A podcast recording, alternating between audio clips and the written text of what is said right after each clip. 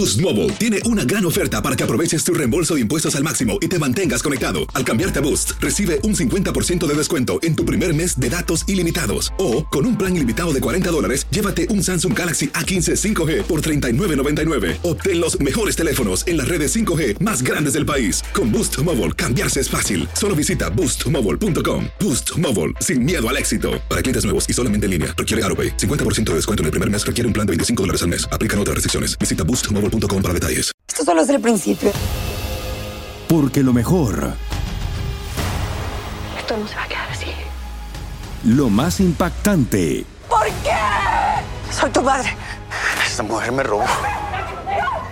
Por favor, abre tus ojos. Está por venir en. ¡Pablo! ¿Entendiste? Tu vida es mi vida. De lunes a viernes a las 8 por Univisión. Y eso sí que amerita un brindis, ¿no crees? Univisión Reporta es un podcast de euforia.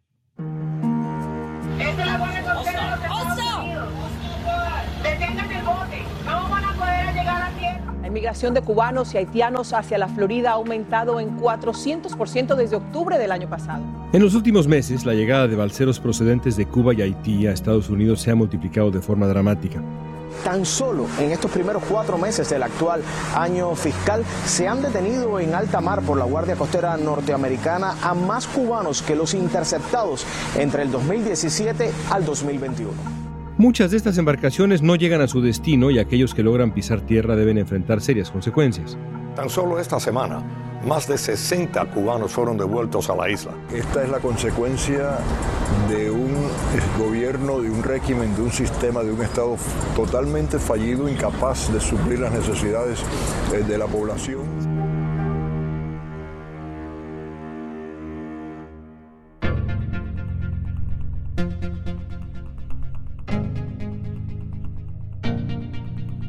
La periodista de Univisión, Vilma Tarazona, hizo un recorrido por las aguas de Florida con la Guardia Costera y ha hecho seguimiento al drama que viven estos migrantes que arriesgan sus vidas viajando en frágiles balsas para encontrar un futuro mejor. Vilma nos va a explicar cómo son estas travesías por mar y cuáles son las dificultades que enfrentan los migrantes una vez que llegan a Estados Unidos. Yo creo que ese es el mejor termómetro para medir la desesperación que tienen, que dicen nos arriesgamos con todo o nos morimos en el intento, pero no nos vamos a quedar donde estamos. Hoy es lunes 20 de febrero, soy León Krause y esto es Univisión Reporta.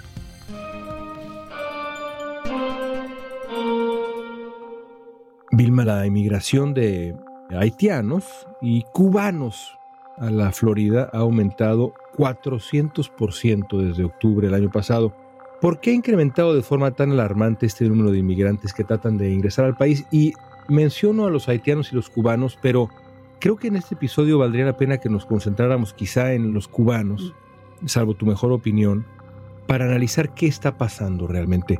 Pero en términos generales, ¿cómo explicas este fenómeno? Bueno, yo creo que es sencillo y complejo. Es la desesperación por la pésima economía. Cuba es un país que no tiene derechos, donde es una dictadura.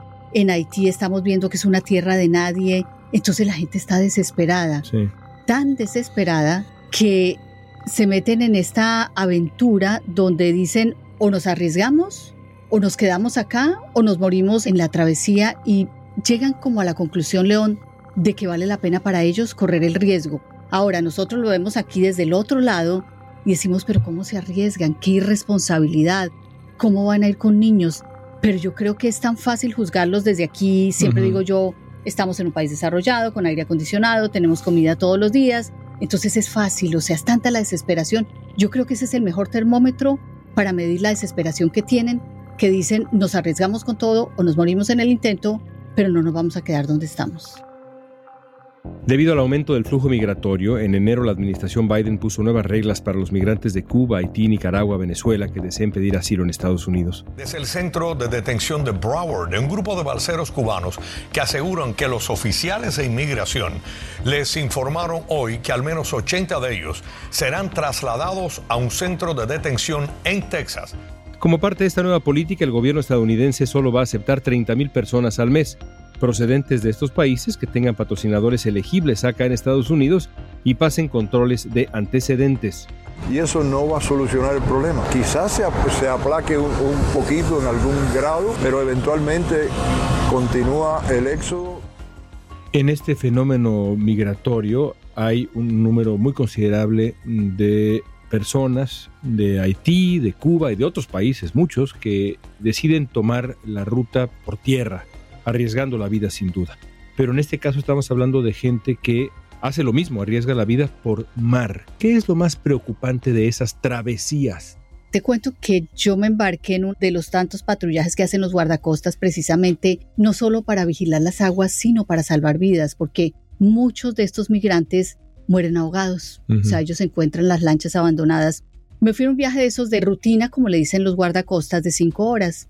Y me dijeron, puede ser el vuelo más aburrido de su vida, porque a veces no pasa nada, no encuentran a nadie, pero ellos tienen que seguir patrullando. Íbamos en el vuelo y ya llevaban tres horas de vuelo. Cuando llevan tres horas de vuelo yo escucho, porque nos pusieron los audífonos, que el piloto le dice al copiloto, yo creo que yo vi a alguien que nos hacía señales de auxilio y yo estoy casi seguro y nos vamos a devolver. Se devuelve este avión, porque era un avión, no era helicóptero de los guardacostas, vuela un poco más bajo y volamos sobre un callo de las Bahamas, porque alcanzábamos a verlo por la ventana. Además, estos aviones tienen estas cámaras que pueden hacer acercamiento, ¿no? Entonces, en las pantallas del avión vimos a dos personas que hacían la señal de auxilio y en realidad no lo podíamos creer.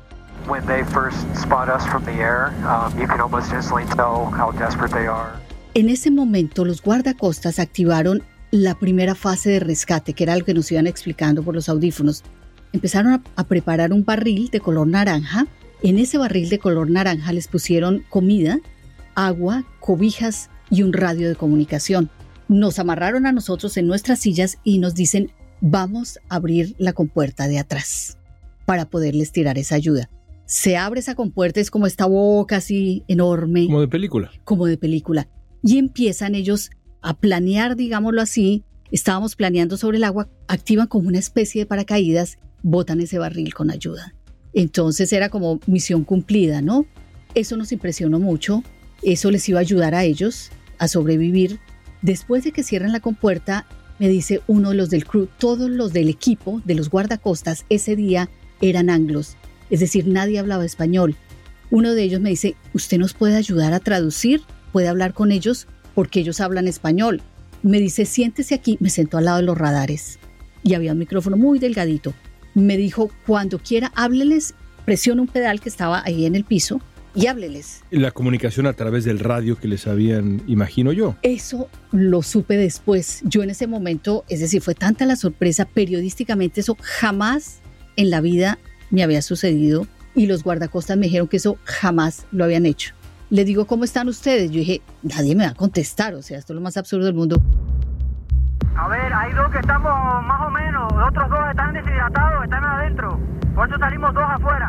Cuando escucho una voz que me dice, aquí estamos más o menos, dos están muy deshidratados. Entonces ya empiezo a hablar con ellos. Le digo, pero ustedes cuántos son? ¿Hay niños? Porque esa era una de las preocupaciones. Me dice, no, pero hay dos muy mal. Me dice, es que en total éramos 40. Y les digo, yo, usted me dice que hay cuatro ahí. ¿Qué pasó con los otros 36? Me dice, no sabemos nada, no sabemos si llegaron, si se ahogaron, qué pasó. Nosotros decidimos quedarnos porque la embarcación no era segura, era una cosa inventada y teníamos ganas de triunfar, pero aquí decidimos quedarnos. Y les dije yo, ¿y qué están haciendo para la comida? Me dice, comemos caracoles y plantas. Le dije, ¿y el agua? Dice, con ollas no las ingeniamos para vaporizar el agua, es decir, para quitarle la sal. Y les digo yo, ¿desde cuándo salieron? Me dijeron, perdimos la noción del tiempo, solo nos Acordamos que salimos el primero de enero de Cuba. Ese día era 21 de enero. Tres semanas, digamos, de naufragio. Tres, semanas. Y luego ya después de que entablamos esa conversación, ya los guardacostas me dicen, bueno, ya hay que cortar la comunicación. Y yo me acuerdo que yo les dije, mire, tranquilos, los guardacostas no los pueden rescatar en este momento porque es territorio de Bahamas. Ellos tienen que informar a las autoridades de Bahamas y si Bahamas les pide el favor, ellos van a venir por ustedes pero no se preocupen, no los van a dejar abandonados. Yo quedé en shock. ¿Qué hubiera pasado si ustedes no los encuentran? Eso me dijeron los guardacostas, posiblemente hubieran muerto. Al día siguiente, los guardacostas los rescataron porque Bahamas les pidió el favor. Varias familias cubanas me empezaron a escribir diciendo que sus hijos más o menos por esa misma época se habían quedado trancados en ese callo de las Bahamas, pero no hemos podido saber con exactitud qué pasó con ellos. Los cubanos siguen escapando por mar en cualquier embarcación que puedan construir en busca de tocar suelo norteamericano. Las costas de la Florida han sido desde inicios del 2022 un hervidero de balseros. ¿Sabemos qué tipo de embarcación estaban usando? No, pero él me dijo, nosotros nos quedamos aquí. Le dije, ¿y por qué los dejaron abandonados? Dijo, porque como veníamos 40, veníamos en una embarcación en la que no nos sentíamos seguros. Nosotros pedimos que nos dejaran aquí, por eso los dejan ahí en ese callo. Los otros 36 siguen. Siguieron. Siguieron. Ahora, yo le pregunté al vocero de los guardacostas, ¿cuál es la diferencia entre las embarcaciones que usan los cubanos y los haitianos? Me dice que la de los cubanos son mucho más pequeñas, la de los haitianos son mucho más grandes y ahí meten hasta 100 personas a veces. La distancia es distinta también. La distancia es distinta también. Entonces, ahora si tú vas por los callos de la Florida, es usual ver estas lanchas abandonadas de las que usan los migrantes una vez tocan tierra. Balsas artesanales formaron parte del paisaje en las playas de los Cayos durante todo el año 22 y también en lo que va de este año 23. El Departamento de Emergencia de Florida aseguró que el Estado pagaría por retirar los botes de migrantes en las propiedades privadas. Me fui a los Cayos a buscar estas lanchas abandonadas y ahí me encontré con una que seguramente León acababa de ser abandonada porque era una lancha rústica que tenía el motor de un automóvil o de un camión, motor y radiador, tú lo veías ahí. Y los galones de gasolina, tú los hacías sonar y tenían la mitad. Y las botellas grandes de agua todavía tenían agua también a la mitad. Entonces eso te da a entender que esta embarcación fue abandonada recientemente cuando la encontramos. Entonces tú dices, ¿cómo será la desesperación que se arriesgan a viajar en esas... Es que no son ni lanchas, o sea... Balsas improvisadas. Sí. Y esta que encontraste, pues es de las resistentes, Sí. porque logró llegar. Sí. Muchos inmigrantes esperan recibir documentos que les permitan entrar y trabajar en Estados Unidos en la oficina de la patrulla fronteriza en Los Cayos. Pero debido a las nuevas medidas migratorias, los balseros son devueltos a sus países de origen. La mayoría de estos balseros cubanos que tocan tierra norteamericana reciben una orden de expulsión expedita. La Guardia Costera informó que el mes pasado fueron repatriados 824 cubanos y 83 haitianos que habían intentado entrar al país por vía marítima.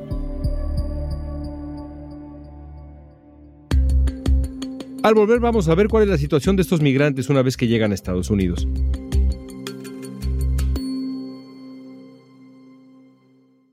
Boost Mobile tiene una gran oferta para que aproveches tu reembolso de impuestos al máximo y te mantengas conectado. Al cambiarte a Boost, recibe un 50% de descuento en tu primer mes de datos ilimitados. O, con un plan ilimitado de 40 dólares, llévate un Samsung Galaxy A15 5G por $39.99. Obtén los mejores teléfonos en las redes 5G más grandes del país. Con Boost Mobile, cambiarse es fácil. Solo visita boostmobile.com. Boost Mobile, sin miedo al éxito. Para clientes nuevos y solamente en línea, requiere AroPay. 50% de descuento en el primer mes requiere un plan de 25 dólares al mes. Aplican otras restricciones. Visita boostmobile.com para detalles. Familia querida de Univisión, aquí Lucero para decirles que no se pueden perder el gallo de oro. Lunes a viernes a las 9 por Univisión. Estamos platicando con la periodista Vilma Tarazona.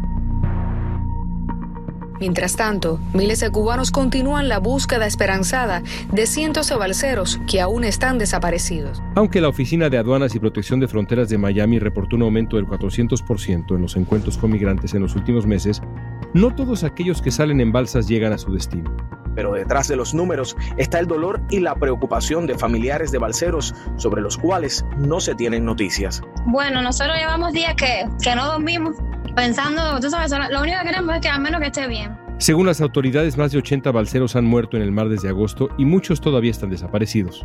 Y este sería el impacto más doloroso del éxodo masivo de balseros cubanos, la gran cifra de personas desaparecidas en el mar y la situación de desesperación que viven sus familiares. También hay historias terribles de embarcaciones que no logran llegar, que han dado paso a tragedias en alta mar, parecidas a las que hemos visto también en Europa, en estas escenas brutales de las personas Ay, que tratan de escapar, digamos, de una situación terrible para cruzar el Mediterráneo. En América, ¿cómo son esas embarcaciones? ¿Qué tipo de precariedad enfrentan? Son tan básicas, o sea, tú les ves los pedazos como de madera, les ves los tornillos. Me impresionó ver el motor que usan.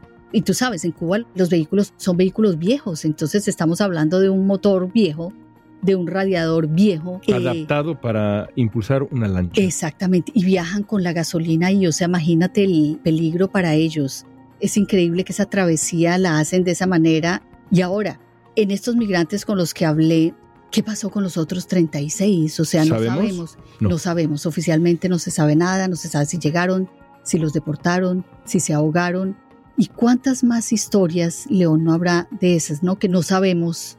Es decir, como decía yo en uno de mis reportajes, o sea, hay tantos que se mueren ahogados. Y lucha también de los guardacostas es evitar que estas aguas se sigan tragando más vidas. Cuando te escucho hablar y hablas de estas aguas que se tragan vidas, inmediatamente pensé en el desierto de la frontera sur de Estados Unidos, que es algo muy parecido, un cementerio.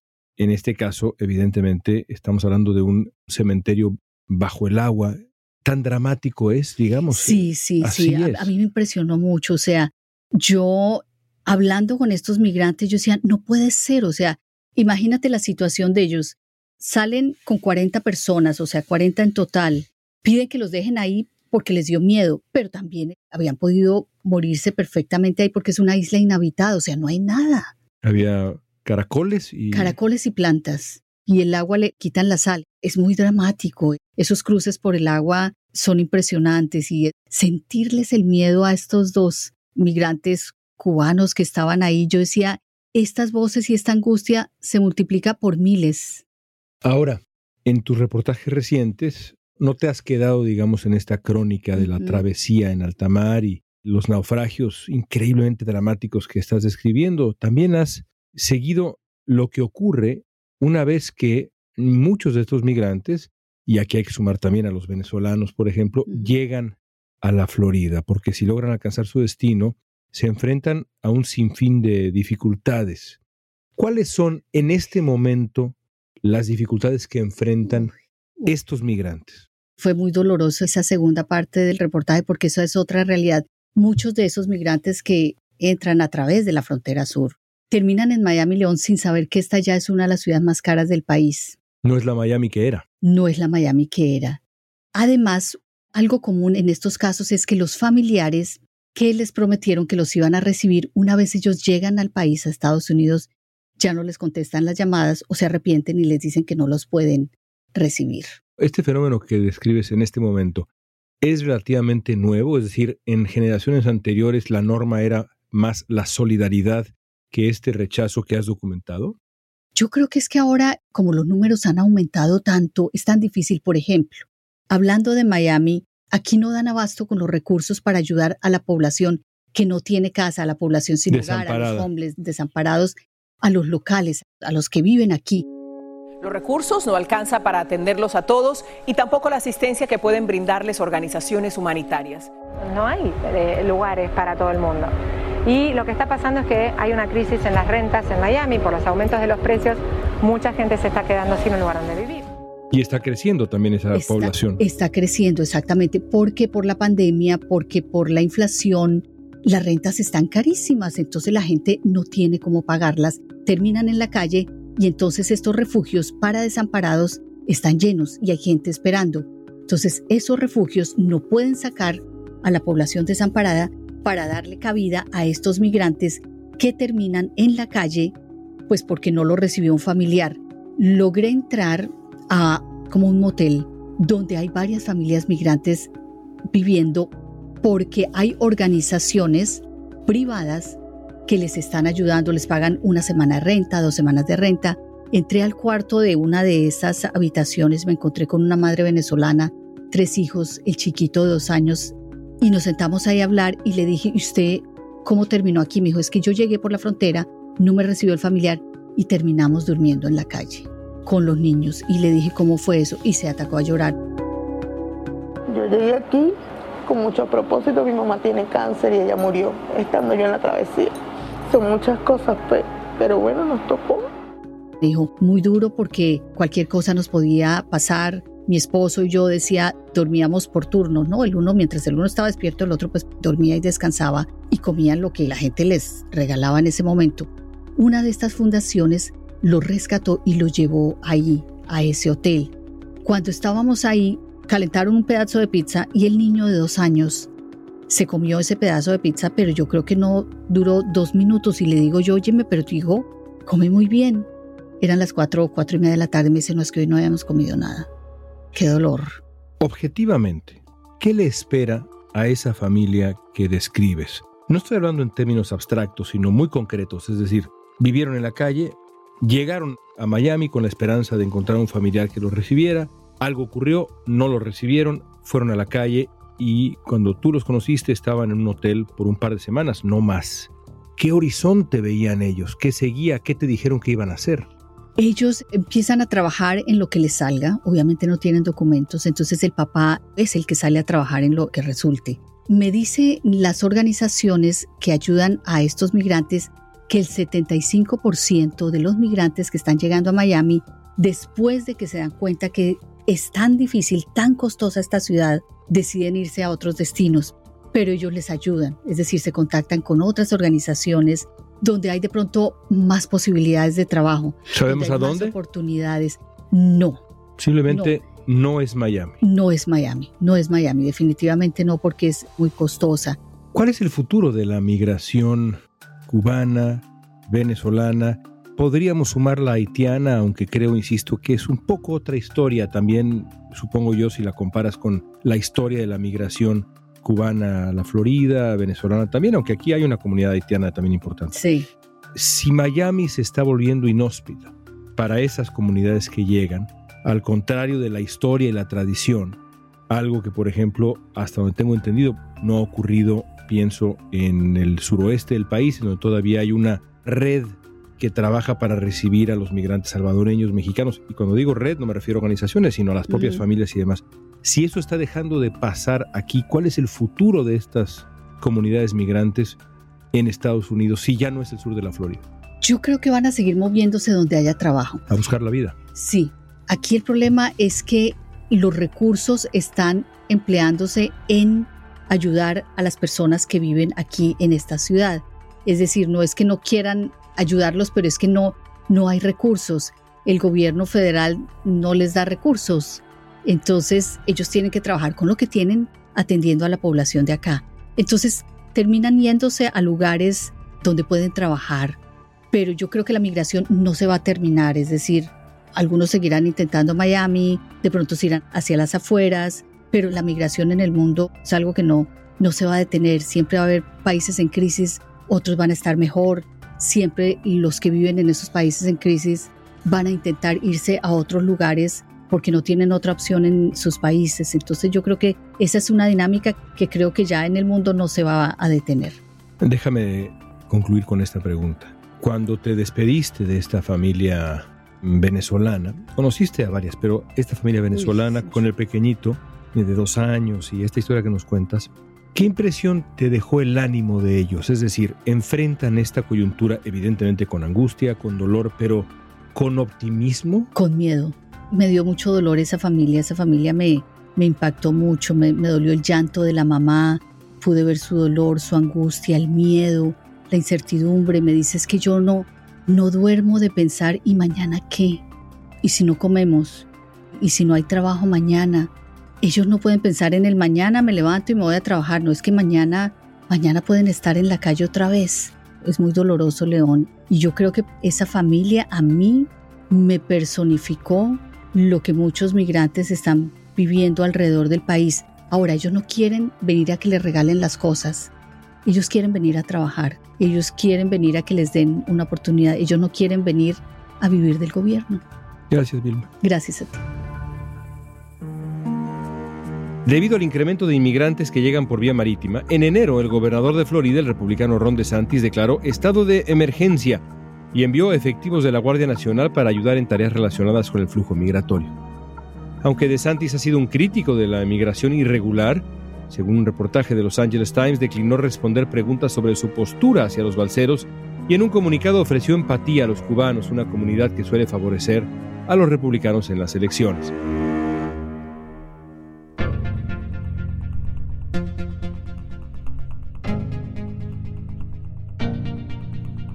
Esta pregunta es para ti. ¿Qué te hizo sentir la historia que nos compartió Vilma Tarazona? Usa la etiqueta Univisión Reporta en redes sociales y danos tu opinión en Facebook, Instagram, Twitter o TikTok. Escuchaste Univisión Reporta. Si te gustó este episodio, síguenos y compártelo con otros. En la producción ejecutiva, Olivia Liendo.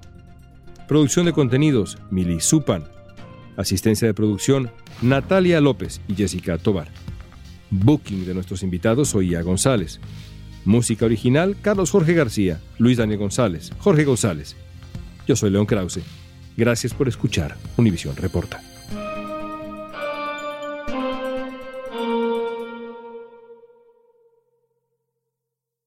Boost Mobile tiene una gran oferta para que aproveches tu reembolso de impuestos al máximo y te mantengas conectado. Al cambiarte a Boost, recibe un 50% de descuento en tu primer mes de datos ilimitados. O, con un plan ilimitado de 40 dólares, llévate un Samsung Galaxy A15 5G por $39.99. Obtén los mejores teléfonos en las redes 5G más grandes del país. Con Boost Mobile, cambiarse es fácil. Solo visita boostmobile.com. Boost Mobile, sin miedo al éxito. Para clientes nuevos y solamente en línea, requiere AroPay. 50% de descuento en el primer mes requiere un plan de 25 dólares al mes. Aplican otras restricciones. Visita boostmobile.com para detalles. Esto solo es el principio.